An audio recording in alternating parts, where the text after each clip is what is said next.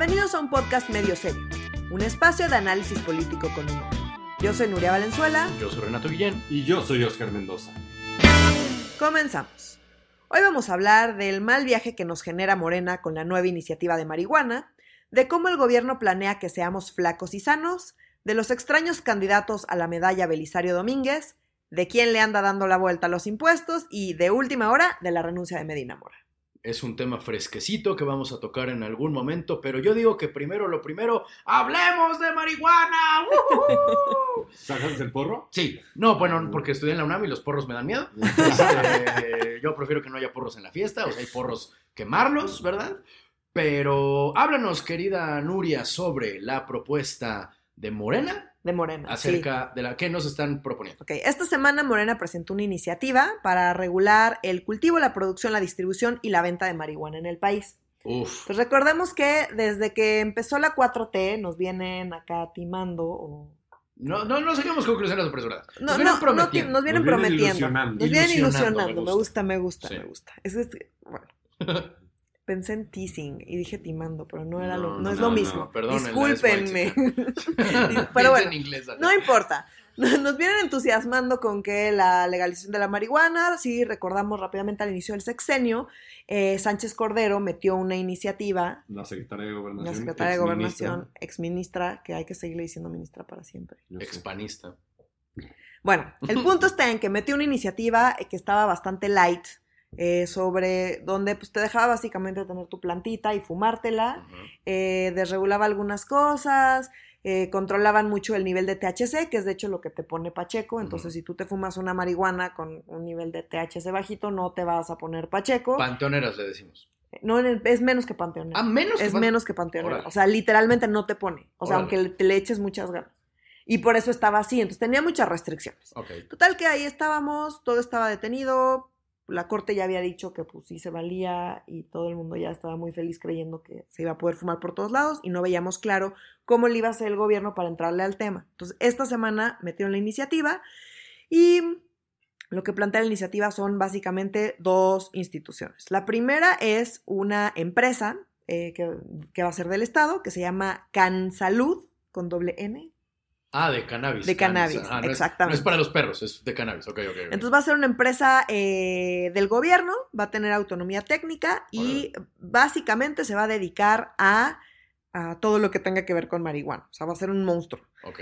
¿No? Em, e, está la empresa esta y por otro lado está una comisión interinstitucional que va a ser la única facultada como para dar licencias de cultivo, distribución y venta de cannabis y de sus derivados. Órale. El tema con la empresa es que lo que están buscando es que sea un monopsonio, que es un monopsonio que es el único que es el único comprador en el mercado. De marihuana. De marihuana. Entonces, solo el, solo el, Estado va a poder comprar a los productores de marihuana. Así es. O sea, los productores de marihuana solamente le van a poder vender a Cansalud. Ok. Y ya Cansalud ya lo va a repartir y entonces va a tener unas, unas, franquicias y vía las franquicias tú vas a poder comprar marihuana y las franquicias pues también son como las gasolineras de Pemex. Uh, está increíble. Es como un poco como una rutina de stand que yo tengo. Es básicamente la misma premisa. No le veo problema alguno. Exactamente la misma ¿Qué podría mal ir sal? Es un, es un Pemex, pero en drogas.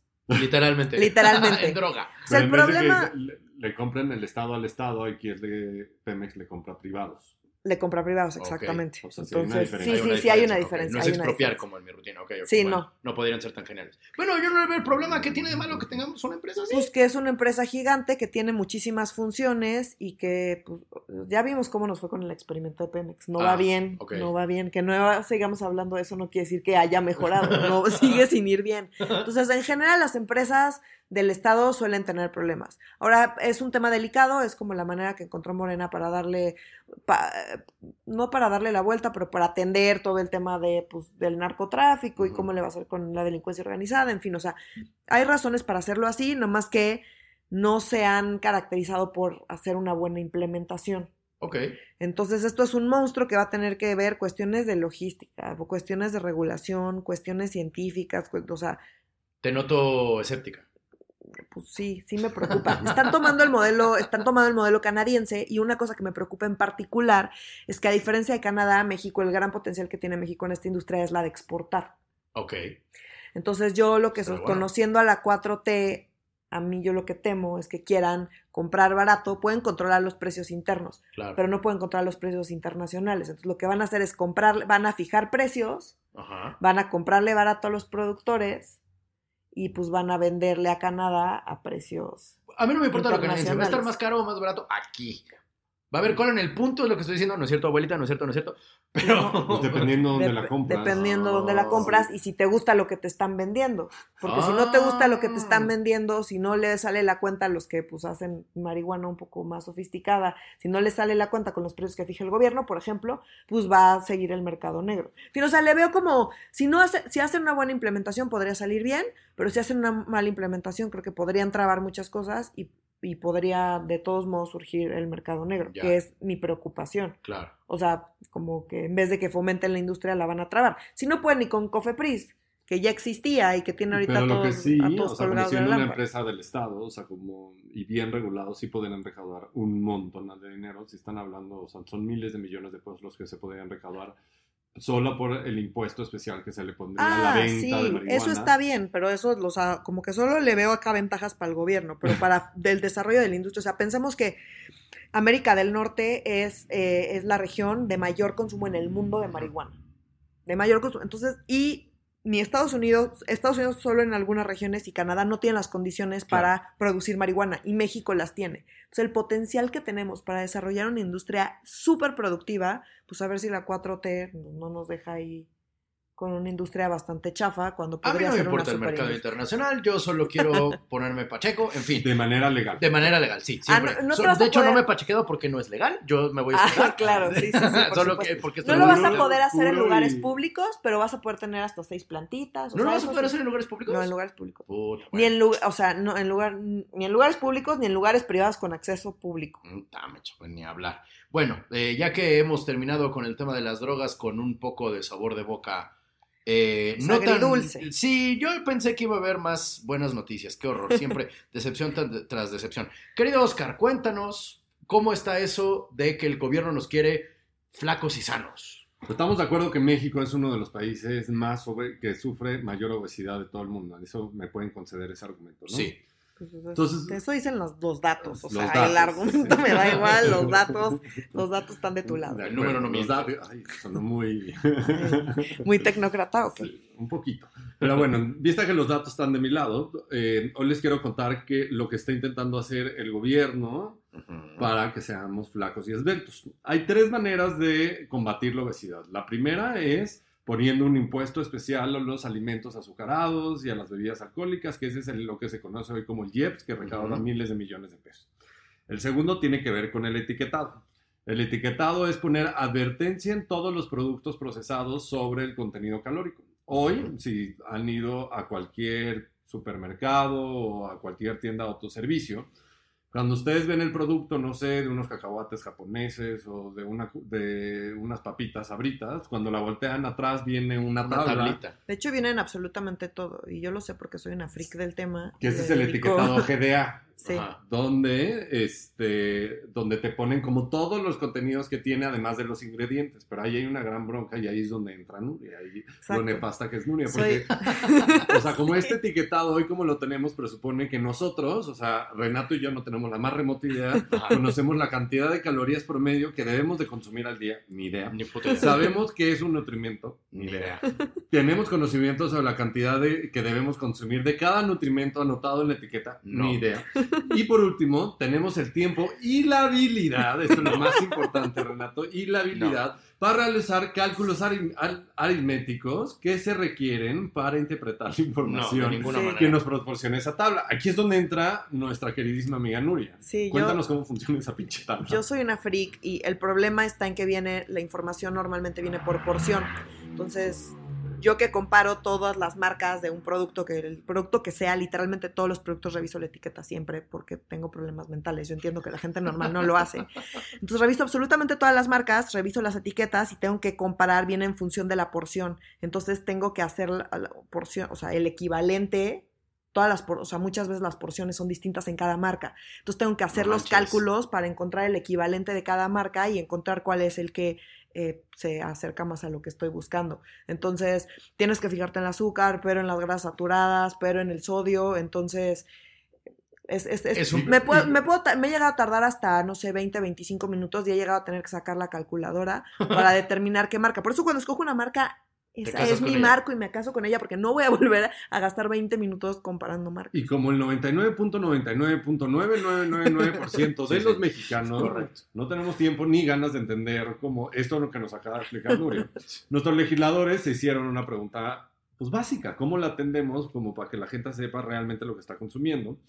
Pues voltearon América Latina y Chile tiene un sistema etiquetado implementado de 2016 que es como un semáforo o con figuras de octágonos al, enfrente, al frente de cada empaquetado que dice exceso de azúcar, exceso de grasa, exceso de grasas saturadas y exceso de sodio. O sea, te pueden aparecer estos cuatro eh, octágonos y ha tenido muy buenos resultados, no para combatir la obesidad, porque solamente lleva eh, dos, años. dos años y piquito implementada esta política pública y pues decir que el número de gordos reduce, este, se redujo gracias a las etiquetas sería una, una barbaridad, eso toma más tiempo, pero sí ha cambiado mucho las conductas de los compradores. Primero, los chilenos declaran en una gran mayoría, o sea, más del 70% de la población en Chile dice entender por primera vez en su vida si los alimentos que está, los alimentos procesados que está comprando y consumiendo son sanos o no sanos. Yo creo que es una ventaja. Dos, eh, el 27% de los productos procesados en Chile han cambiado su fórmula. Eso quiere decir, para que no le pongan tanto, tantas advertencias, le bajan el contenido de azúcares, el contenido de grasas, de grasas saturadas y de sodio y tiene una externalidad positiva. Acaban vendiendo comida chatarra que se convierte en comida sana, porque no está chingón. Seguro sabe horrible, pero... Pero... Oye, ¿tú comes dulces sanos? Ah, pero... pero ¿cuál es el problema? Yo, diría aplauso a los legisladores porque en diputados esto se acaba de aprobar el martes de, de esta semana. Se va a Senado, lo más seguro es que pase de manera muy rápida. Pero el gran problema de esto es el detalle. Hay una norma que regula esta ley, que es la norma 51, que es la que define el perfil nutricional. ¿Qué significa el perfil nutricional? Renato, hoy te veo rellenito y Gracias. te digo, vamos al nutriólogo. La tuya también. el nutriólogo te dice, Renato, tienes 20 kilos de más y tienes exactamente un mes para que yo, papá gobierno, te voy a decir cómo los vas a bajar y a la fregada. Y solamente tienes un mes. Pues está imposible. No se puede bajar 20 No hay manera. Entonces el gobierno nos va, nos va a decir un perfil nutricional, el que se está intentando imponer eh, y el que se está discutiendo en Secretaría de Economía y la Secretaría de Salud, es un consumo calórico proteínico tan bajo que va a ser imposible para, el, para la industria modificar sus fórmulas para que no tengan todos los, los hexágonos. Los hexágonos. Y además no se están planteando cuatro octágonos como en Chile de advertencia, se están planteando siete y con tres leyendas como tipo las, de las del tabaco que te ocupa un una cuarta parte de la cajetilla. Eso quiere decir que tres cuartos de la etiqueta Van a, pues va a ser de susto, susto, susto, lo que, o sea, si lo comes te vas a morir básicamente. Y si tomamos en cuenta que casi todo lo que compramos en un supermercado son alimentos procesados. procesados, entonces hay una bronca. Al consumidor le va a faltar información porque ahora va a haber demasiada advertencia y no va a saber por dónde darle la vuelta. Y el legislador y el tomador de decisión de la política pública están asumiendo que si advertimos es más que suficiente y eso no es cierto. Tenemos que generar políticas públicas que no sobreregulen y que sí permitan eh, que sí permitan el que se logren cambios en, la manera en que consumimos los mexicanos y entrar a lo más importante que es la prevención. Recordemos dónde comen los mexicanos y comemos nosotros casi todos los días. En la calle. En la calle, donde están las grasas saturadas, que es todo frito. Sí, bueno, yo, yo no, porque le dedico mucho tiempo a mis etiquetas como para comer fuera. Pero bueno, lo que voy es, todo eso es cierto, pero la gente no es como que diga, ay, este gansito se ve tan saludable. ¿no? O sea, como que Creo que la gente. eres adicto al azúcar. Ajá, o sea, el azúcar te vuelve, la gente se vuelve adicta al azúcar. Entonces, pues, se come el gansito porque esa es su dieta. Entonces, sí tiene que esto ir de la mano con todo un esfuerzo por que la gente empiece a comer mejor. Claro. Y a, y a desacostumbrarse a comer tanta azúcar. Y eso, pues, es un súper reto pero creo que sí, definitivamente el etiquetado claro. no... pero es, es, es, indispensable. Por sí mismo no lo va a cambiar, claro. O sea, por sí mismo, o sea, probablemente no cambie mucho, pero si eso va de la mano con el que la gente empiece a preocuparse por ese tipo de cosas y además de un etiquetado que le ayuda a entender, pues Que eso es lo que sí sucedió en Chile y está demostrado, y no es por ser tecnócrata los datos, se lo dicen. Sí, sí, sí. O sea, sí está fregón que la gente se empieza a preocupar y decir, ay, este gansito tiene mucha grasa saturada. Sí, al igual y te, te, pues, te chingas tu gansito porque está rico y pues, sale un gansito. Salen pingüinos light. no, pues sale un gansito bonito y dices, pues yo sé que no es muy saludable, pero no es lo mismo eso a que te digan igual, ¿no? Claro, y los niños, la neta, los niños van a dejar de consumir menos si ya no hay tanto, ahora sí que no, no hay un pato en una patineta diciéndoles que consuman. No sé, yo nunca he conocido un, un, fumador que haya dejado de fumar porque en la cajetilla sale una rata muerta. En fin, eh, yo soy un poco escéptico al respecto. Creo que es una cosa bastante novedosa, digo bastante notable, pero ahí yo estoy un poquito escéptico al respecto. Y hablando de cosas en las que soy escéptico, les quiero contar, mis queridos amigos, que eh, pronto se va a entregar la, la medalla Belisario Domínguez, que era Belisario Domínguez es un diputado de Chiapas, si mal no recuerdo, que asesinaron. Sí. Entonces, en su honor se le da una medalla a la persona viva, que creo que lo van a cambiar porque ahora es posible que sea hasta post-mortem. Había como un rumor de que igual se hace post-mortem. ah, ya no post-mortem. Ah, mira, me estaban diciendo que nunca en la vida se había pasado. Sí, sí. Perdón, perdón, evidentemente yo el mal informado soy yo, pero bueno, trascendió en esta semana, la semana, no, esta semana, eh, los candidatos plausibles, digamos, los candidatos más... Eh, los candidatos más polémicos a recibir esta medalla en particular, entre los cuales resaltan, digo, hay, varios muy extraños, ¿no? Resaltan, por ejemplo, la youtuber Yuya, ¿no? Que la, que adivinen, nunca, nunca jamás van a adivinar quién, este, la, la, le dio la promoción para que saliera a, a ese premio, fue su padre, ¿sabes? O sea, el papá de Yuya la propuso para que le dieran la medalla a Belisario Domínguez. Pues sí, lo, pues lo, sacó de trabajar al señor, él no tenía la expectativa de que su hija lo sacara de trabajar y lo hizo. Hay muchísimos, hay muchísimos este, candidatos, lo que pasa es que en este momento me está fallando cabronamente la tecnología está y no estoy encontrando. Está Elenita Poletovsky. está Guillermo del Toro, está el director de Roma, este... No, ah, este... ¡Ay! Coño, el director de la película Roma, pues, está González Iñárritu, bastantes luminarias de Cuarón, Cuarón, exactamente. Muchísimas gracias. Este, está el Peje, por supuesto, está Elena Poniatowska, que no podría faltar, está Rosario Barra de Piedra. Eh, Yo juré que ya se lo habían dado. No, no se lo han dado todavía. Eh, la cosa es que salió eh, Ricardo Monreal a decir que muy probablemente la medalla se le dé a una mujer. Entonces yo creo que hay que empezar a hacer una quiniela de si se la saca la Pony o se la saca la señora expresidenta, digo, ex candidata a la presidencia, Rosario Ibarra Yo voto que va a ser Elenita Poletowska. Yo también, la verdad. Sí. O sea, si tuviera que ponerle mi dinero, lo, pondría ahí, pero súper en contra de Yo pongo una caja de gancitos a que... unos gancitos y unos chocorroles y un cereal azucarado. Sí. Ah, los cereales también entran dentro de esta. Sí, no, claro. De hecho, en Chile lo que más ha bajado el consumo es de cereales. ¿Cómo crees? Sí. Igual que en mi casa. y pues nada, mira, la, medalla Belisario Domínguez. Nada más como un dato curioso: desde 1954 que se ha dado la medalla Belisario Domínguez, se la han dado de manera póstuma, o sea, gente que ya no ah, mira, acompaña. A no le falla la tecnología. No le falla a ocho personas, la última vez que se dio una medalla póstuma fue en 2016 a Gonzalo Miguel Rivas Cámara. Ok. No, no tengo la menor idea de quién sea. Y también en 2013 la dio a Manuel Gómez Morín. Ah, mira. Ah, estaban proponiendo que se la den a Toledo también, por eso estaban hablando mucho del Toledo. Toledo podría apostar. Ah, no, pero no es.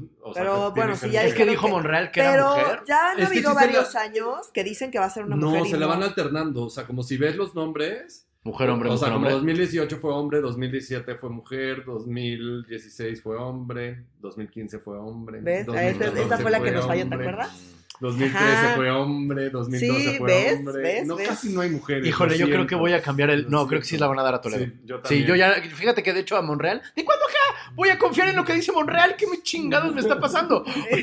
pues no sabemos, Renato. No manchen, ahora sí me super patinó, se me super patinaron las. Pues ojalá, la verdad, eso me dejaría. Me dejaría sí, voy a cambiar mi, mi voto a Toledo y entonces ya quedó la apuesta. Y van a ser, apuesta. Digo, la quiniela, perdón, van a quedar este. Ay, no, yo no, entonces no se la quiero dar. ¿No? O sea, gancitos y chocorroles. ¿No le das la apuesta a la pony? No, yo no, yo no quiero comprar gansitos y chocorroles. en el súper creen que soy la persona más saludable del mundo, por eso. Yo no voy a romper mi impecable reputación en el súper. Carajo, no, no. mi impecable reputación. Ya llegó la señora con la calculadora. la loca esa. Oye, y hablando de... hablando de locas. Sí, hablando de locas. Y números. Y números, exacto. Las condonaciones de impuestos. Exacto, nos traes todo un tema de números y locuras. Hubo todo, hubo todo un chisme esta semana, ha sido como todo un escándalo en redes sociales, porque resulta que em, pues, con un montón de solicitudes de información, eh, Fundar logró que la Auditoría Superior de la Federación, o sea, bueno, vía... Fundar Organización FIFI. Ah. Organización FIFI, sí. Eh, que les dieran eh, la información sobre las condonaciones de impuestos y las cancelaciones de créditos fiscales. Ok. Entonces, ha sido todo un tema porque evidentemente empezaron a, eh, les dieron el nombre de muchas personas. Hay mucho famoso. A quienes les fueron condonados pues varios milloncitos, ¿no? Eh, y pues se ha hecho todo un escándalo en redes. Hay un montón de artistas y políticos y deportistas, universidades. Jacob em, Polevsky. Exacto, o sea, creo que de las más sonadas han sido Ana Gabriela Guevara y definitivamente Jacob, Polevsky.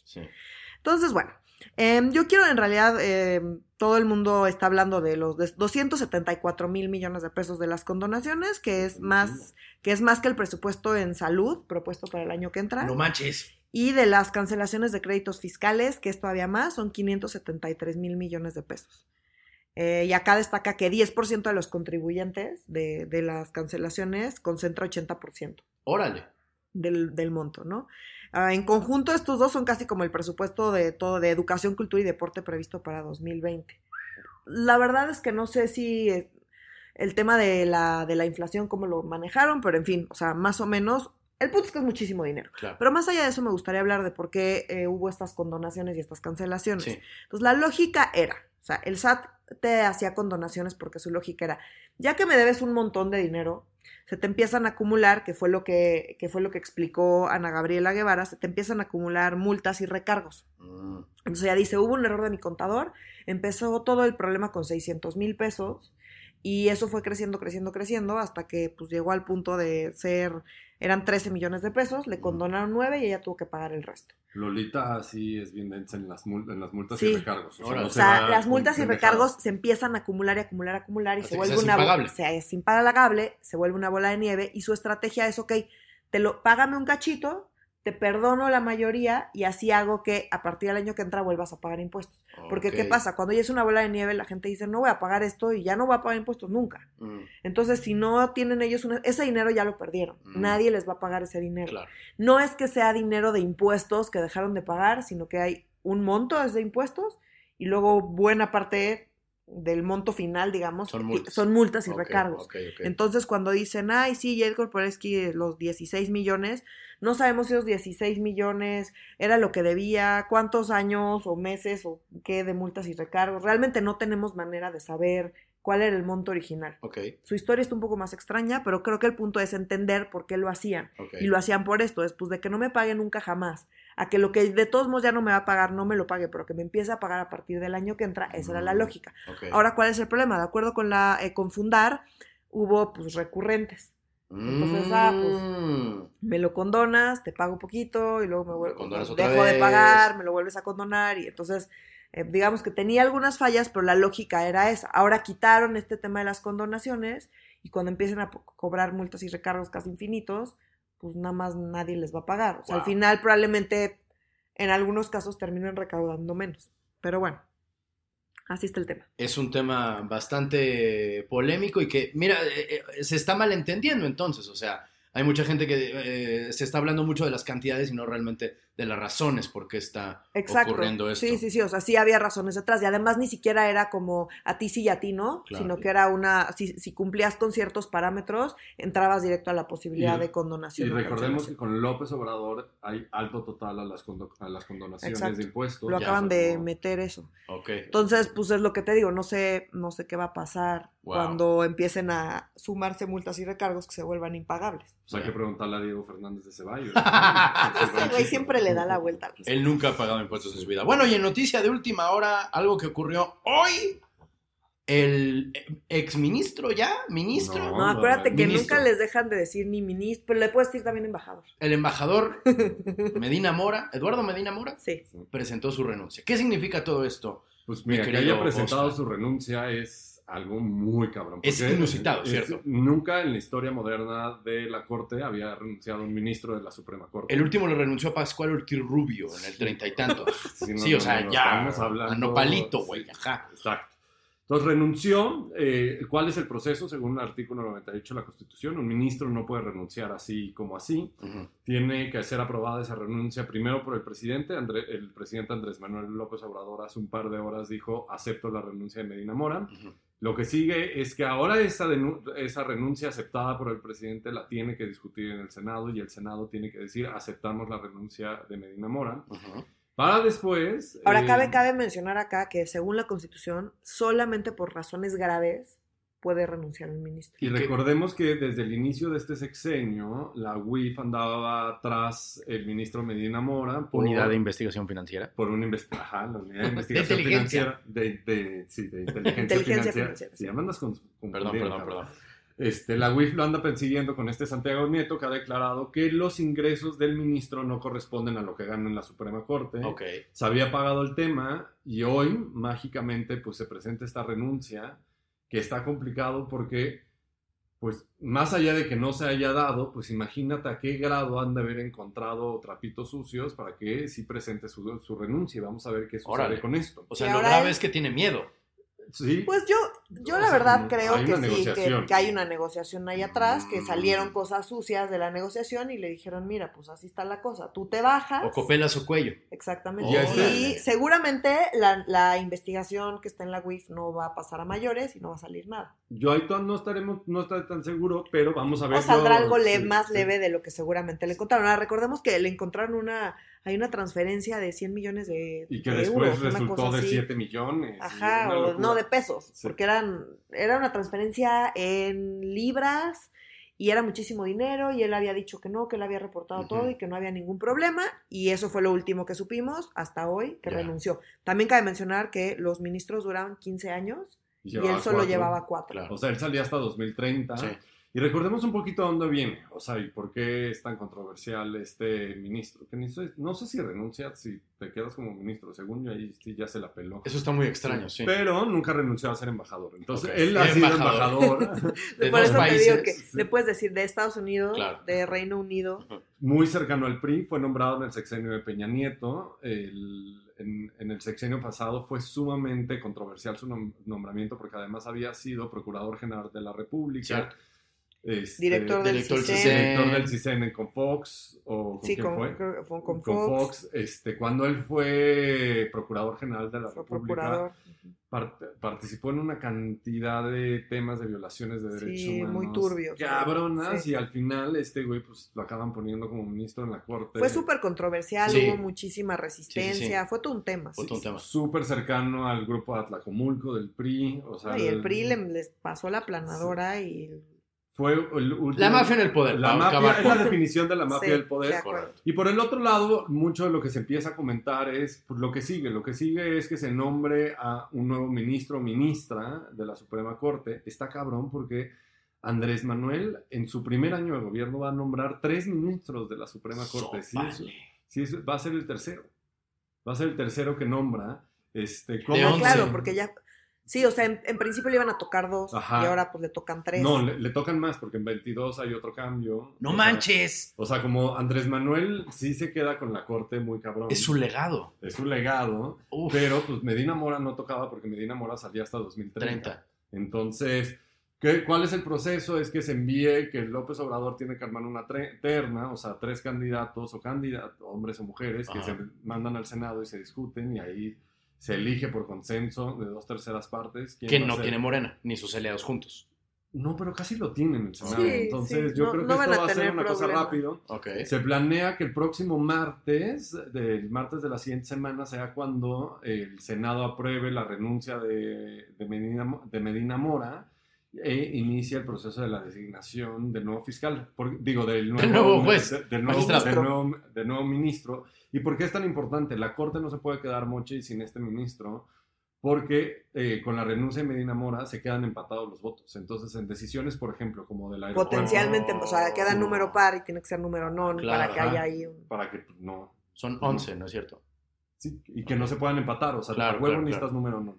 Uf. Entonces, este va a ser un tema que nos va a dar mucho de qué hablar. Eh, a mí me intriga que es los trapitos, cuáles fueron los trapitos sucios que le encontraron a Medina digo que No nos esperemos vamos a que, pues esperemos que empiecen a salir. No, yo digo que nos vamos a Ya veremos, ya veremos. Ya veremos. Estuvo en la boda este de Juan Collado, ah, él, ¿no? Creo que esa fue ah. como la gota. Desde ahí no, ah. la, ha llovido sobre mojado. Pero están en todos los eventos, o sea, eso. Sí, carajo. Todos están en todos los eventos. La mafia del poder, la mafia en los mejores eventos. Sí, exacto. Y con esa bonita reflexión de la mafia en el poder nos despedimos, damas y caballeros. Eh, recuerden, como siempre, eh, suscribirse, darnos like. Ustedes saben lo que tienen que hacer. No, pero yo sí quiero mencionar nuestras redes. a ver. En Twitter nos pueden encontrar como arroba medio guion bajo serio. Perfecto, síganos por ahí. En Facebook somos medio serio MX, todo junto. Y estamos en Spotify, estamos en, iTunes, y estamos en los vínculos que subimos como la mafia en el poder, estamos en, todas partes. Por nuestra parte ha sido todo. Yo soy Renato Guillén. Yo soy Nuria Valenzuela. Y yo soy Oscar Mendoza. ¡Adiós!